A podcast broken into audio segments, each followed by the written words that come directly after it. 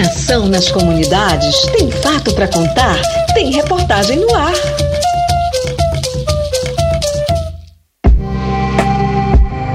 Dezoito de maio, Dia de combate ao abuso e exploração contra crianças e adolescentes no Brasil.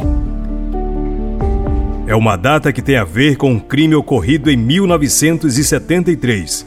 A vítima, uma criança que foi violentada de várias formas, numa cidade do estado do Espírito Santo. O caso completou 50 anos.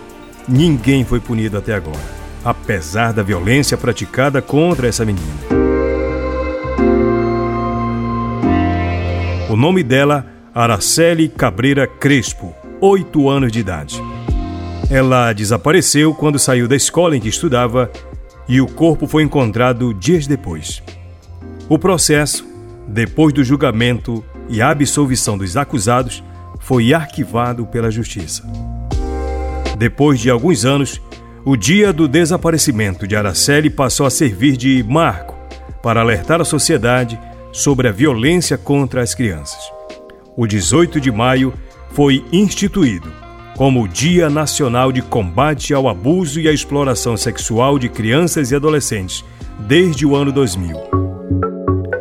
No Brasil, redes de proteção se formaram para defender as crianças e os adolescentes desses tipos de violências. Em Santarém, o 18 de maio foi marcado por uma campanha que visa envolver todos os órgãos de justiça, do governo e da sociedade civil organizada nessa luta. Coordenada pelo Conselho Municipal de Direitos da Criança e do Adolescente, a campanha terá diversas atividades envolvendo inclusive a imprensa local. E o programa Lô Comunidade foi ouvir a presidente do Condeca, Rosilene Andrade, sobre isso. E hoje, então, é esse dia, nós chamamos do Dia D em todo o Brasil, onde nós conseguimos unir toda a sociedade, a rede de defesa e proteção, para discutir quais são as próximas estratégias que nós vamos estar intensificando dentro do nosso município para que nós tenhamos cada vez mais as nossas crianças protegidas desse crime tão hediondo. A rede já está estabelecida, precisa cada vez mais reforço, né? Quais são as estratégias que sendo adotadas ultimamente para garantia desses direitos? Ah, nós estamos é, fazendo capacitações com as escolas, com os profissionais de saúde. Nós vamos estar realizando também uma roda de conversa com a imprensa, porque a imprensa é hoje um ator importante no protagonismo do enfrentamento, porque o que, que a gente tem dentro do nosso município? Um aumento das denúncias. E esse aumento de, de denúncia ele é refletido em função de uma maior informação que é ofertado para a população. Em Santarém, as crianças e os adolescentes já contam com ações que contribuem para que elas e eles não sejam as próximas vítimas dos abusos. São atividades nas escolas e em outros setores que envolvem também a família. São feitos vários, várias rodas de conversa, são feitos diálogo com os professores para que eles abordem essa temática na escola, para que eles consigam, porque as crianças estão diariamente nas escolas. Também os postos de saúde, que eles possam estar atualizando e que essa temática seja um tema transversal dentro das escolas para ser discutido com as famílias, com as crianças e com os adolescentes e assim atuando de uma forma preventiva, fazendo com que essa criança perceba que aquela situação que está ocorrendo com ela é uma situação de violação de direitos e ela consiga fazer a denúncia a respeito do caso. A presidente do conselho explica ainda que a rede de proteção é formada por membros do governo e da justiça, mas conta também com apoio muito importante das organizações sociais que atuam diretamente nas comunidades. Exatamente. O Conselho de Direito da Criança e do Adolescente, por exemplo, ele é constituído por representantes da sociedade civil, das instituições que atuam com a pauta da infância no nosso município e com instituições governamentais. Então é governo e sociedade civil representada discutindo a pauta da garantia de direitos de criança e adolescente no município. Apesar das dificuldades para se chegar às comunidades rurais do município de Santarém em relação à logística, o Conselho Tutelar tem se esforçado para atender os casos para os quais é acionado. E para facilitar a comunicação entre um denunciante e um conselheiro, há um telefone disponível para receber esses registros. O conselheiro Francisco Castro alerta que omitir das autoridades os casos de violência é crime Por isso, é necessário denunciar. As denúncias elas têm que chegar ao conselho telar ou ao órgão de proteção da criança e adolescente, para que seja que a gente vá até essa situação e verifique, constatando a situação, que a gente encaminhe para o DEACA, para a Delegacia de Especialidade da Criança e Adolescente, para que se feita todos os procedimentos em cima dessa questão do abuso sexual, né? não só do abuso, mas outras situações de violação de direito contra a criança e adolescente. Então, o número do Conselho Tutelar é o 99228 7982. A maioria dos casos de abusos contra menores não ocorrem uma única vez e geralmente acontecem no seio familiar, como explicou a delegada Andresa Souza, da Delegacia Especializada de Atendimento à Criança e ao Adolescente. Por isso, é necessário alguém agir para barrar as práticas criminosas. Do contrário, elas irão continuar. E a garantia de segurança para os denunciantes é que essa denúncia é feita de forma sem que ninguém tome conhecimento, a não ser a polícia. Todos os casos, eles são de caráter sigilosos, né? Toda investigação criminal é sigilosa. A gente não pode expor detalhes da investigação, muito menos quando envolve crimes de natureza sexual contra menores, né?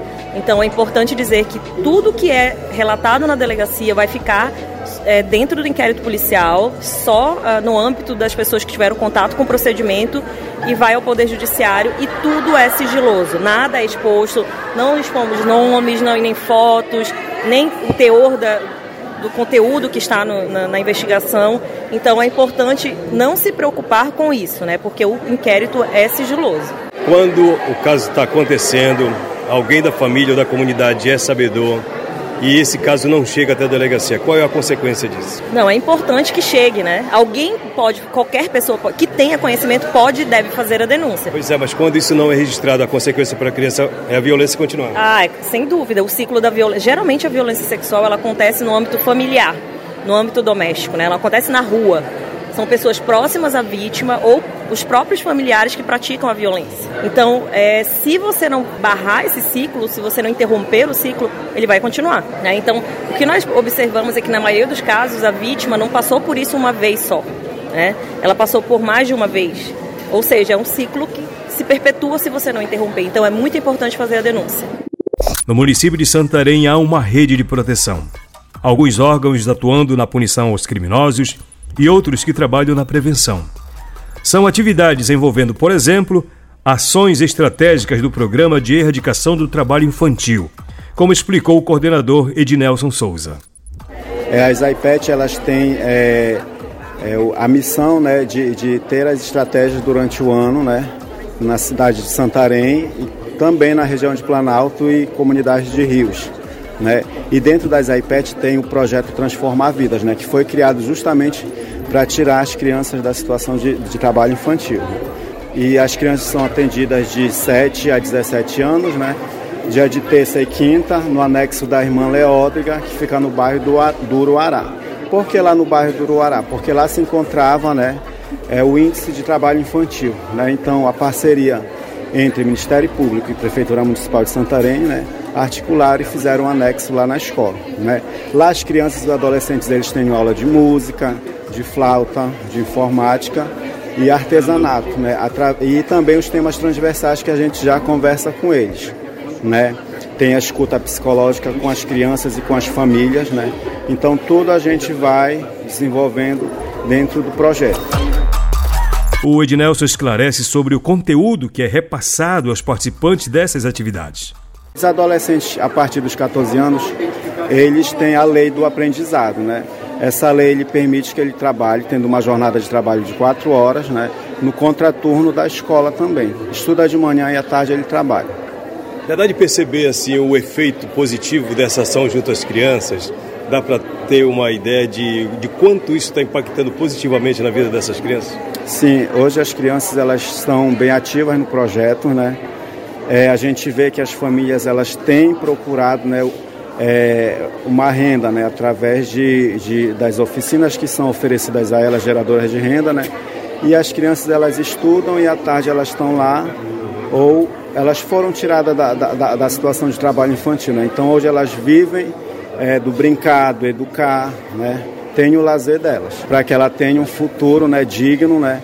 Que a lei ampara elas, né? Que a lei, da, a lei hoje ela permite que a criança tenha direito à saúde, à educação e ao lazer. O Centro de Referência Especializado de Assistência é o órgão encarregado de fazer o acompanhamento às vítimas dos abusos. A Marileuda de Souza Cunha atua no CREAS em Santarém. E na entrevista para o programa Alô Comunidade, ela esclarece de que forma é feito esse acompanhamento, tanto às vítimas quanto à família. O CREAS, né, como um serviço da assistência social da média complexidade, ele atua né, nesse atendimento a essas vítimas, não só a vítima, né, mas as suas, a sua família, né, com o serviço do atendimento psicológico, assistente social, né, e além disso, todas as outras demandas a gente faz os encaminhamentos necessários, esse acompanhamento, né, que é necessário para que essa situação ela possa ser superada não só pela vítima mas também pela sua família.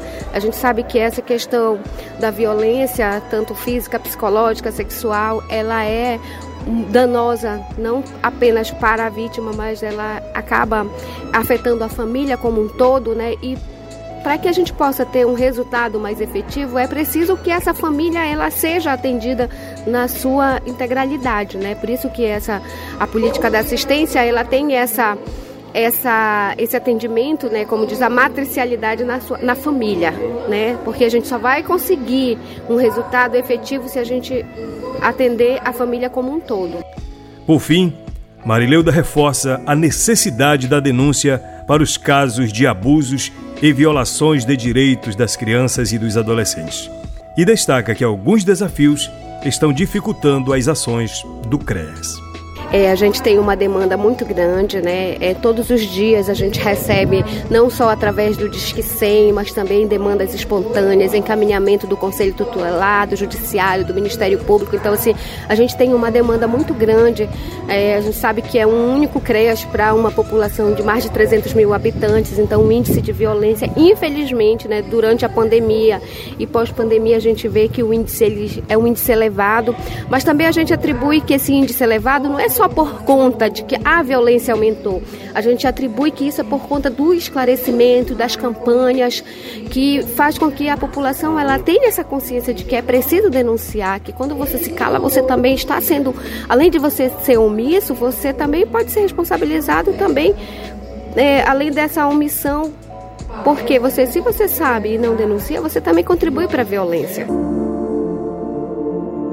Quando a família vem até a gente de forma espontânea, a gente acaba também, porque a gente tem o atendimento nas comunidades, não como na cidade, porque a gente a, requer a questão da logística de um carro para as comunidades né, de Planalto, algumas comunidades de, de Ribeirinho que a gente consegue atravessar de balsa, mas em alguns casos somente de lancha. Então, isso é uma logística muito complexa para a nossa secretaria, mas, independente disso, a gente consegue fazer sim esse acompanhamento.